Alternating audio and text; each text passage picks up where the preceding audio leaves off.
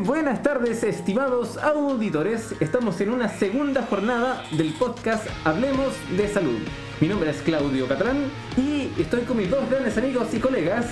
Hola, soy Sebastián. Ah, no, perdón, yo soy Diego, Diego Piñailillo. Y también estamos acá con. Hola, Sebastián, chicos, espero que todos estén bien. Bueno, eh, en esta segunda jornada, introduciendo el contexto, hemos querido, bueno, después de pegarnos cabezazos con el tema, hemos querido hablar más bien de los recursos humanos eh, del sistema público en general, eh, dando el contexto que la próxima semana se viene la ley de reajuste y probablemente distintas organizaciones del sector público se vayan a, paro. Eh, de hecho, se está viendo otro clásico de fin de año, que es el reajuste del sector público. Entonces, quería introducir un poco el tema de cómo funciona esto de los contratos. Eh, para nosotros es un tema ya bien sabido, pero a lo mejor para los que nos escuchan no. Las personas en la atención del servicio público no son contratadas por el, el Código del Trabajo. No sé si ustedes están al tanto de esto, que más bien hay una ley específica para cada organismo, ya sea educación, salud, registro civil. Y quisiéramos que hablaran, ¿qué, qué saben ustedes? ¿Cuál ha sido su experiencia? Porque todos hemos tenido distintos contratos desde que trabajamos en el sector público. Sebastián, por ejemplo. Uy, Yo podría dar esta experiencia porque yo he pasado, yo he pasado por distintos tipos de contratos. Eh, cuando llegué acá a, a Ovalle, eh, la verdad que al principio trabajé a honorario y creo que es uno de los tipos de contratos más, más mal Pero háblanos, ¿qué significa ser honorario? Bueno, ser honorario hoy en día significa que te pagan por las horas determinadas durante la semana, ya, pero no tienes garantizado ni eh, económicamente hablando lo que es eh, salud ni previsión, por lo tanto muchas veces es de, de lo que te cancelan, tú tienes que pagar esa parte, ya, para poder tener como una previsión y salud de, de calidad podríamos decir, ¿ya? Y eh, lo otro es que hay muchas garantías que no tienes eh, específicamente, como eh, lo que es las metas sanitarias, eh, lo que son las vacaciones, lo que son los permisos administrativos, que actualmente sí hemos podido lograr eh, gracias al gremio y a otras instituciones también y a los mismos funcionarios, que se les dé algunos días también como administrativos que en realidad que son eh, súper eh, necesarios para cualquier funcionario público. Yo creo que eso podríamos empezar como, como contándole un poquito a la gente que nos está escuchando la diferencia entre el honorario, el contrato a plazo fijo, el contrato eh, a plazo indeterminado, el, el contrato de planta. Y yo creo que esa es como una de, la- de las distinciones que a lo mejor no siendo del área pública no es como tan clara. Pero para, hacerles como un, como un, un temita. Te hablar un poco más del, del Código del Trabajo, que para el que no es empleado, eh, empleado público está el plazo fijo, contrato indefinido y paralelamente está honorario. Eso es todo en la parte del Código del Trabajo. Pero cuéntanos del cómo funciona esto de los contratos en el sector público. En el sector público, por ejemplo, una de las cosas que se ve muy regularmente es que eh, específicamente no hay como un contrato propiamente tal. O sea, el contrato está contenido dentro de la ley por la cual cada uno de los funcionarios es contratado, pero no es como que nosotros tengamos eh, que firmar algo en específico una vez que entramos a- a- a la, a la atención primaria o hacemos como algunas cosas más más, eh, ¿cómo se llama? Como algunas acciones más en concreto, excepto cuando son programas que son externos a, a la, a la función pública propiamente tal, que son, eh, por ejemplo, las remuneraciones de honorario de los servicios de urgencia de atención primaria, el SAPU, el SAR, programas, los tipos PRAPS que se llaman. Todo ese tipo de cosas sí, sí tienen como un, un- un contrato propiamente tal, pero el, el- el funcionario público en realidad lo que se rige es como por, por la ley. Eh, y ahí es donde tenemos como una de las primeras como diferencias grandes con el sector privado.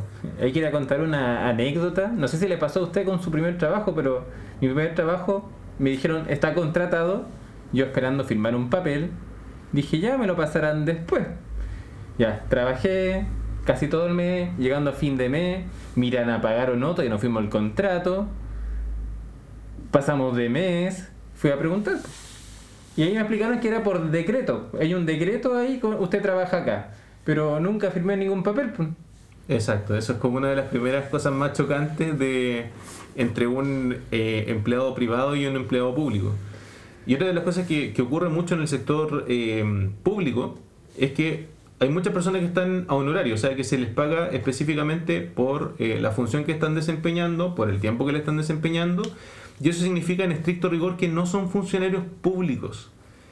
Y ese es uno de, los de, los de, los de las cosas que en realidad mm, genera un poco de, de- problemas dentro de la parte como de, cómo funciona el tema.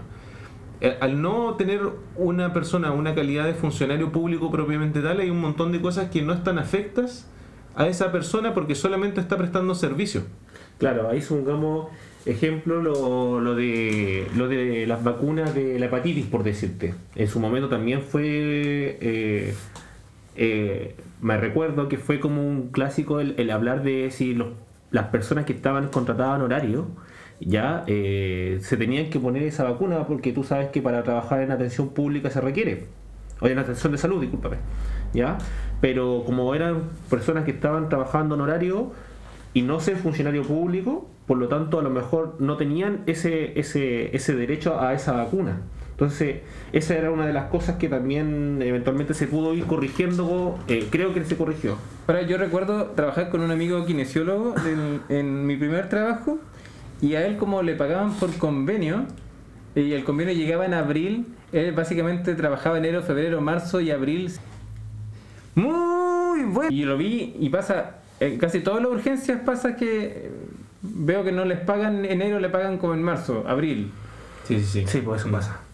Sí, justamente porque eh, se supone que no, no llegan esos decretos y como no llegan esos decretos, en teoría no está esa plata y el funcionario, entre comillas, porque como les había contado, cuando son eh, propiamente honorarios, nos, nos- no tienen la calidad de funcionario público y, y no están afecto a un montón de cosas que sí está afecto al funcionario público. Entonces, eh, va un poquito en desmedro de esa, de esa persona que está trabajando para el Estado, pero no tiene todas las prestaciones que tiene un trabajador que está con una eh, a contrata o está, por ejemplo, a planta. Sí, la garantía. Exactamente. Ciertas garantías que, que a mí me pasó, de hecho, un tiempo claramente cuando estuve a honorario harto tiempo aquí en, en Ovalle.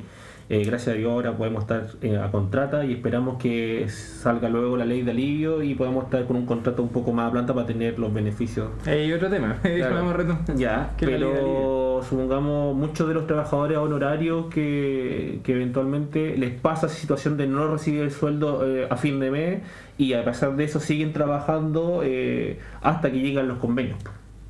Sí, eso es una situación que en, el, en la parte privada sería como un poco irrisoria, no, no es como algo que uno viera que voy a trabajar por no recibir plata. Eh, en la parte pública eso ocurre de forma bastante regular, lamentablemente. Yo he sabido de distintos ámbitos, no solo salud. He escuchado, ¿Sí? ¿En otros ámbitos también? no voy a nombrar, no, no dar nombre. Eh, Para no... Ya, ok. Pero Sebastián, tú que viviste la parte de honorario y ahora eres contrata, ¿qué, qué diferencias en tu día a día notaste como más importante? Eh, hay como, no, no sé, no quiero usar mucho la palabra discriminación, ¿ya? La palabra como discriminación, pero lamentablemente sí se podría igual usar, la verdad, porque eh, hay algunas cosas que no podíamos, no podíamos optar ya en ese momento, eran los días administrativos, yo tenía que pedirme días sin goce de sueldo para poder ir a hacerme algún examen o tener Pero, algún compromiso. ¿Qué es un día administrativo? Porque no creo que todos sepan qué es un día administrativo. Nosotros lo nombramos como algo natural porque forma parte de nuestro día a día, pero quienes nos escuchan a lo mejor no saben qué es un día administrativo.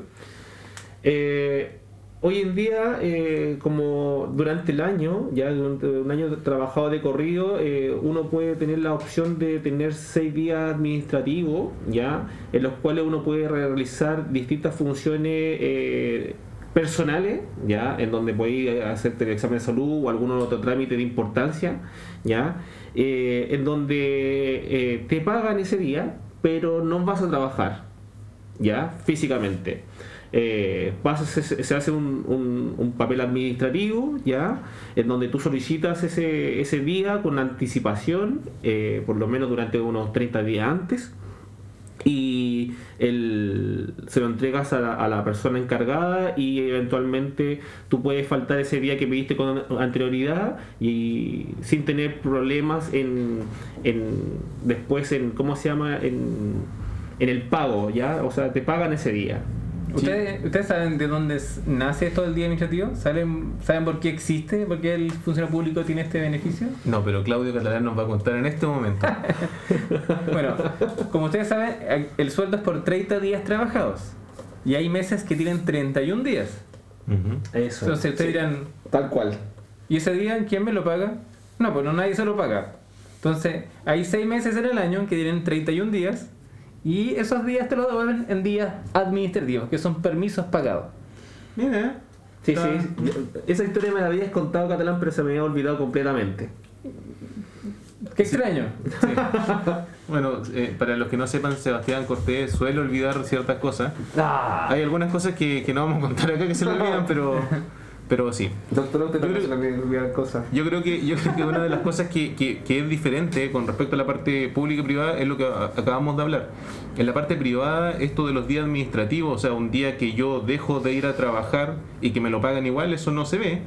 Eh, o, que, o que en general la mayoría de los empleadores privados no, no realiza de forma, digamos, como eh, de forma habitual.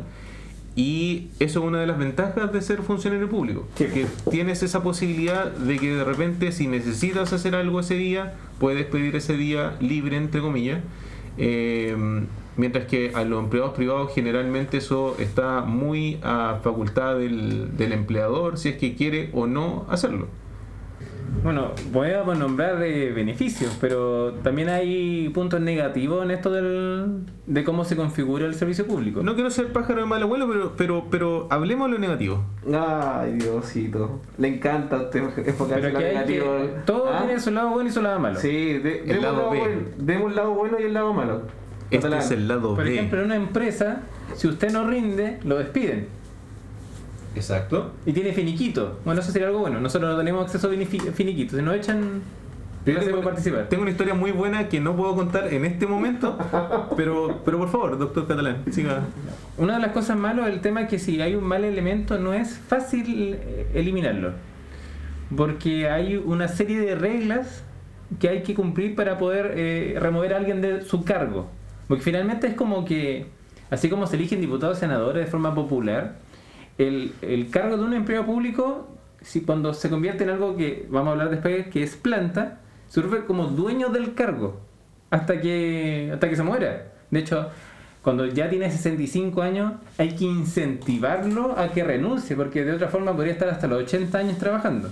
Sí, sí, ese es un gran problema en realidad en la parte pública, porque a diferencia de las, de las partes privadas, en donde si no rindes, eh, te vas, eh, en la parte pública en general, uno de los vicios que se genera en el sistema público es que remover a un funcionario de, de, digamos, de, su- de sus funciones se hace en relación a generar un proceso administrativo que se llama sumario y después dependiendo de cuál sea el, el castigo entre comillas que, que sale a raíz de ese sumario es lo que se puede hacer o no con ese funcionario.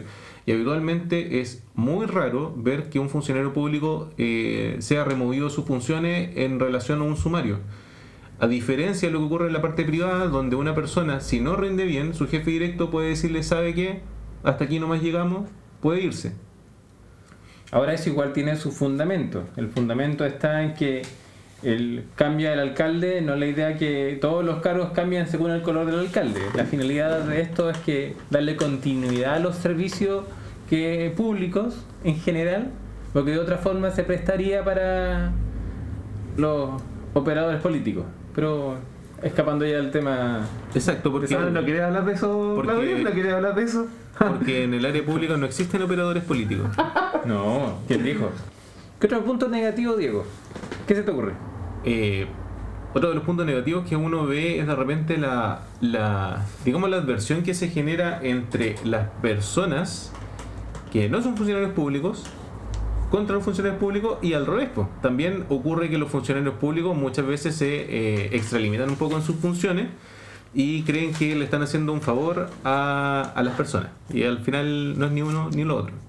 Yo creo que empe- empezando como por ese, porque uno muchas veces ve también como funcionario público y, y- y, por cierto genera como cierta, cierta molestia ver como otros funcionarios públicos eh, tratan, tratan mal a la gente. Eso es yo creo que como el, el resumen. Wow. El, una de las cosas que uno, que uno de repente no quisiera ver, pero, pero ocurre, es que en efecto eh, hay una, un, un porcentaje de la población de funcionarios públicos en que mm, se genera un trato que es indigno hacia el usuario. Y eso obviamente es uno de los problemas que, que, hay que solucionar de alguna forma porque como funcionarios públicos tenemos que entender que nuestro, nuestro trabajo en realidad es servir a la comunidad y no, no al revés, no servirnos de la comunidad. Y, y por el contrario, también ocurre que en ese ánimo como de, rivalidad, entre comillas, entre la población no funcionaria pública y, y los funcionarios públicos, eh, ocurre que, que la gente también eh, a veces se comporta de forma agresiva contra los funcionarios públicos y eso es una de las cosas que especialmente se ve en el área de salud y también se ve mucho en el área de educación. Ahora, yo entiendo eso como, como un síntoma más que una enfermedad. El, el sistema público igual hay que reconocer que es bastante engorroso.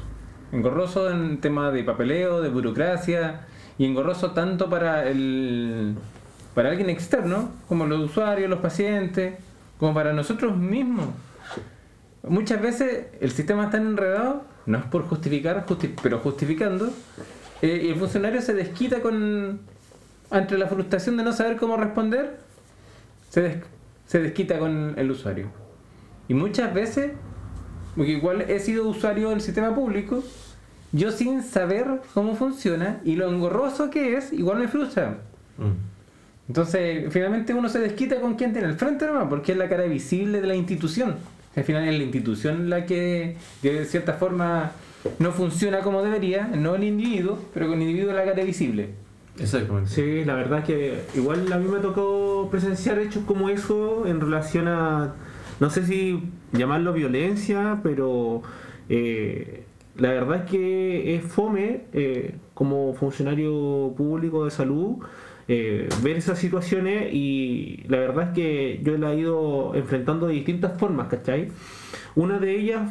eh, bueno, que llegué a la conclusión después de que depende de cuán cercano soy de esa persona o de cuán conocido también puedas llegar a ser, porque si le dices de forma correcta eh, que en realidad se expresó muy mal, a lo mejor eh, hasta cierto nivel de violencia con, con un usuario, la verdad es que la persona puede reaccionar muy bien o muy mal dependiendo de cuán cercano eres tú. eh, y, si, y la otra opción es, que tú se lo informes a tu coordinación o a tu jefatura, y lo cual puede hacer o no hacer nada tampoco. Entonces, hay varias situaciones que se pueden ir dando, pero claramente eh, eh, caen todos en el mismo saco. Es decir, uno que se porte mal es que todos los, todos los funcionarios de salud pública eh, se portan mal, y eso no es así. La verdad es que hay distintas formas de enfrentarlo y, y a cada uno le habrá tocado a lo mejor alguna experiencia que sería bueno que compartiéramos. Pues no sé, Diego o, o Claudio. eh, Ahora, en ese sentido del tema del, de la relación entre funcionario y usuario, igual considero que es un, un tema institucional que tampoco se aborda. Porque si a ti te dieran el espacio para hacer, a lo mejor, porque por por ejemplo, con nosotros, atendemos por rendimiento, o sea, nos exigen cierta producción diaria para poder terminar nuestra jornada. Entonces, el atraso. El atraso, yo creo que el clásico motivo de conflicto, por lo menos en los consultorios. Si el usuario llega atrasado, no, no lo aceptan, lo rechazan por llegar atrasado. Hay un rango de tolerancia de 10 minutos, por lo menos donde yo trabajo, pero si llega posterior a esos 10 minutos, no lo dejan atenderse. Eso genera un pu- punto de conflicto. Porque el usuario, distintas razones, sean válidas o no, llegó atrasado, si llegó porque se quiere atender. Pero detrás de eso, por otro lado, está el, el médico, el kinesiólogo, enfermera, que tiene un tiempo destinado para atenderlo. Si él no llegó a la hora, ya empieza como a extralimitar el espacio que tiene dedicado para el siguiente paciente. Entonces, si lo acepta atrasado, le resta tiempo a la persona siguiente. Entonces, si a nivel institucional fueran más flexibles con ese, con ese tema, por ejemplo, a final de la jornada se le compensa al funcionario con tiempo. En vez de que tengas que atender hasta el último minuto de tu jornada, la última media hora la tienes libre, entonces tú podrías ser más flexible con tu tiempo. Es un ejemplo que podríamos ah, dejar feliz al funcionario y feliz al usuario. Pero a nivel institucional tampoco se presta para flexibilizar.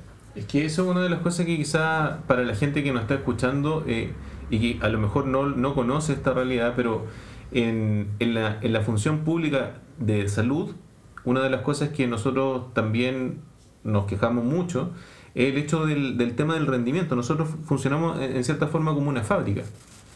Y en esa fábrica lo que importa es producción, producción, producción, producción. Y a veces el tener un enfoque demasiado sesgado con respecto al tema de producción hace que nos olvidemos de la calidad de la producción. Y en ese, en ese sentido, lo que dice Claudio, por ejemplo, de la calidad de la producción viene el hecho de dejar contento al, a, él o la usuaria que eh, está demandando una atención. Obviamente, si nosotros pudiéramos tener más flexibilidad con respecto a cómo controlamos nuestro horario, podría ser que efectivamente podamos tener un poco más de, de, beneplácito en el, en el, sentido de que si alguien pudiera llegar un poco más tarde, poder atenderlo con la calidad que se merece. También otra de las cosas que, que, que es importante que la gente entienda es que el, el, hecho de repente de restar una atención porque una persona puede haber llegado atrasada, lo que busca es garantizar una atención de buena calidad no solamente para la persona que llegó atrasada, sino que para el resto de las personas que vienen después y que están en la lista de espera y que a lo mejor están esperando esa atención durante mucho tiempo. Y eso eh, es súper importante que podamos conocer ese tipo de cosas que nosotros por una parte estamos presionados a cumplir con cierto horario con cierta cantidad de personas vistas y por otra parte que tengamos esa actitud de colaboración por parte de la población para que no ocurran problemas y que pueden derivar en temas de violencia. Ahora, si hablamos de esos temas de violencia, una de las cosas que suele ocurrir y que, y que lamentablemente no se ve mucho como violencia es la violencia verbal, la agresión verbal, el hecho de insultar a un funcionario público o a una funcionaria pública, eso es violencia y una de las cosas que lamentablemente generalmente uno lo que ve en la tele, lo que ve en los diarios, lo que ve en la radio, o sea, lo que escucha en la radio, es simplemente cuando golpean, cuando se genera la violencia física.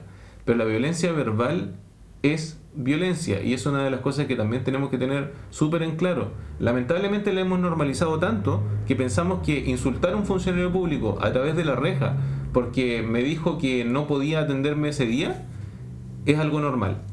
Pero lamentablemente eso también nos muestra que en nuestra sociedad nos estamos comportando de forma cada vez más violenta y más extrema y eso por supuesto tenemos que ponerle un freno.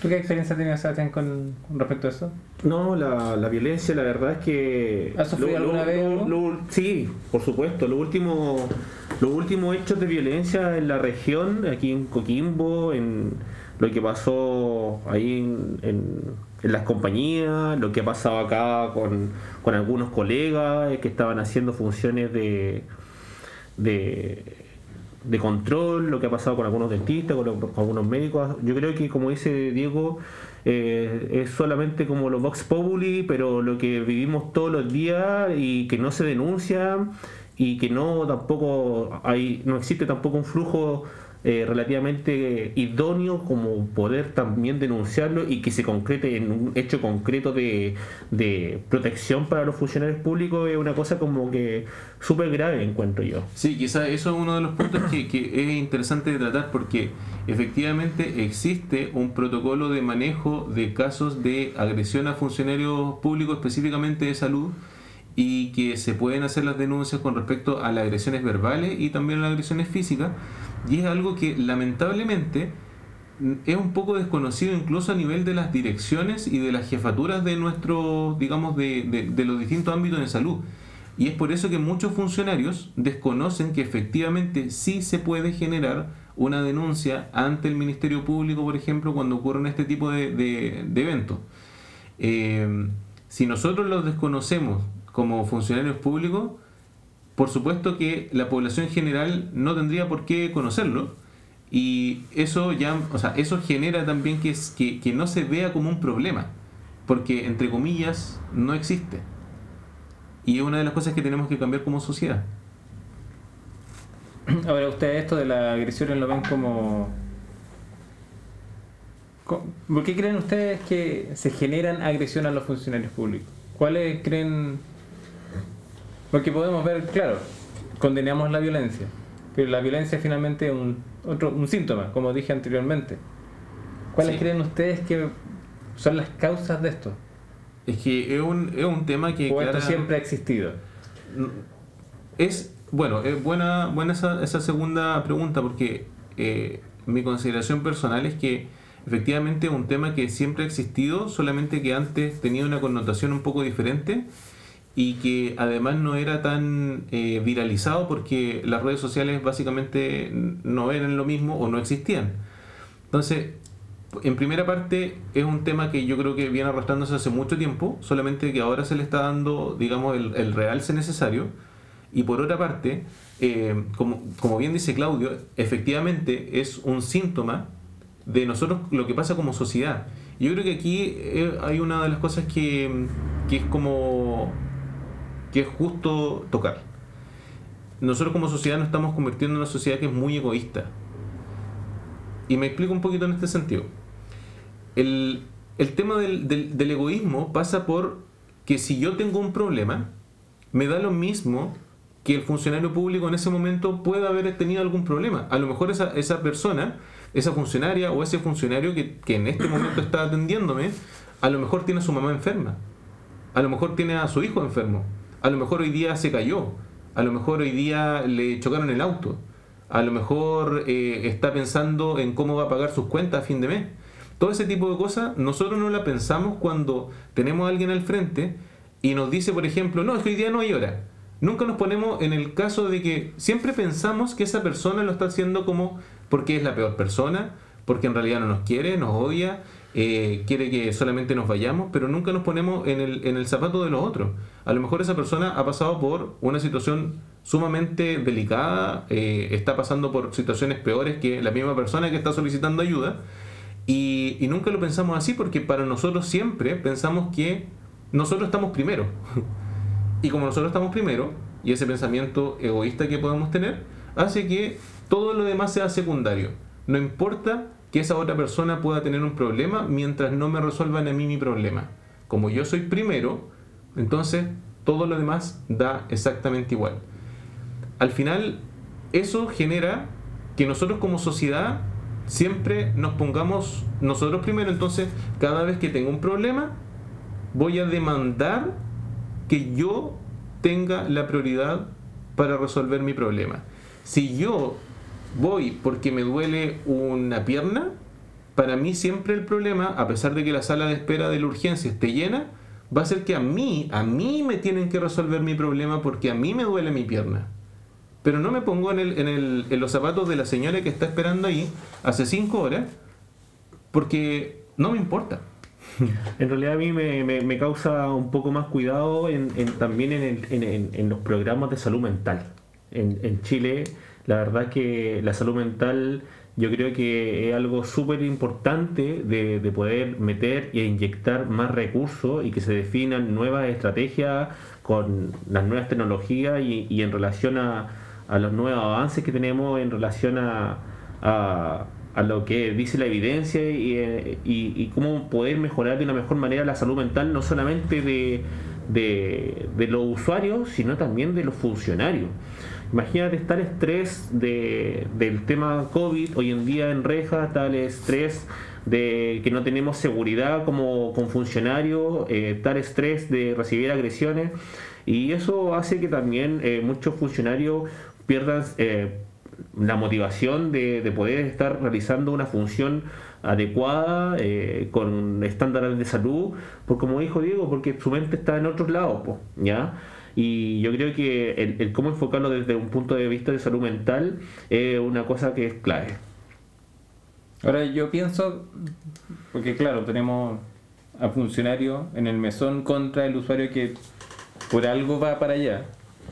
Yo creo que más bien esto radica entre las las gestiones, los gestores de, de los servicios públicos como a nivel institucional, porque finalmente los funcionarios públicos hacen lo que pueden con lo que tienen, y los usuarios que no tienen más opciones recurren por soluciones.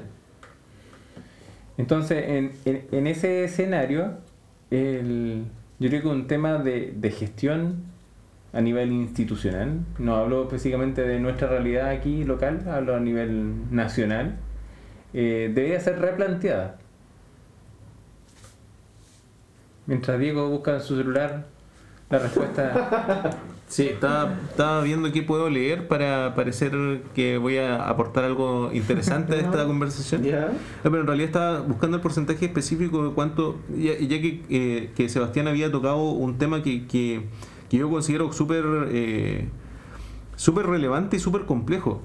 En, a nivel internacional, hace, hace poco la Organización Mundial de la Salud hizo un estudio para ver cuál era la brecha con respecto a las atenciones de salud mental que se habían postergado, por ejemplo, por el tema de la, de la pandemia. Pero además de eso, preguntó a cada uno de los, de los estados, o sea, de los países que contestaron esta encuesta, eh, cuánto pensaban las personas, que eran distintos niveles de, de- personas en el sentido de que habían personas, eh, digamos, en altos cargos políticos, habían funcionarios públicos de salud, funcionarios públicos de educación, un montón de, digamos, un popurrí de personas eh, que tenían cierta representación en la sociedad y se les preguntaba cuánto creen que en realidad le- nos importa la salud mental. ¿Cuánto, cuán- ¿Qué nota le pondrían a su Estado por el manejo de salud mental, no solamente ahora, sino que antes también? Y claro, la mayoría contestaba que no se le estaba dando la prioridad necesaria. En, a nivel internacional, en promedio, y eso estaba buscando el porcentaje específico, pero si no me equivoco, es cerca de un 2.1% del de el presupuesto de salud se gasta en salud mental a nivel internacional.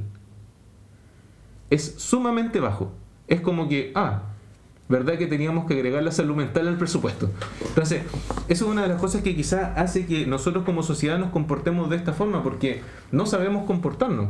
Estamos en situaciones límite, estamos en una situación donde nadie se había enfrentado prácticamente en los últimos 100 años, y se generan situaciones donde vamos a responder también de forma límite porque nunca habíamos sabido cómo responder ante esto. Y De hecho, nos Eh, pasó, un hecho, nos pasó un hecho juntos en relación a eso, yo creo. ¿Te acuerdas? Eh, no podemos comentar eso, esos hechos. Eh, sí, sí, sí. El, y justamente en el tema de Ah, le van a dejar ahí, no le van a contar. Sí, sí. Vamos a cortar en este momento. No, no Sebastián, por favor. eh, No, no, no, no, está ahí loco. No, Seb- bueno, Sebastián está negando en este momento el, El hecho, sí. Claro. No, no, no. Lanza la piedra y se esconde la mano. Pero, pero sí, justamente el tema de salud mental yo creo que es clave en esto porque eh, como sociedad estamos llegando a una sociedad eh, que se ven límites. Que o eres de, de- de la camiseta roja o eres de la camiseta azul, Sí. pero no existen alguien que pueda ser de otra camiseta diferente.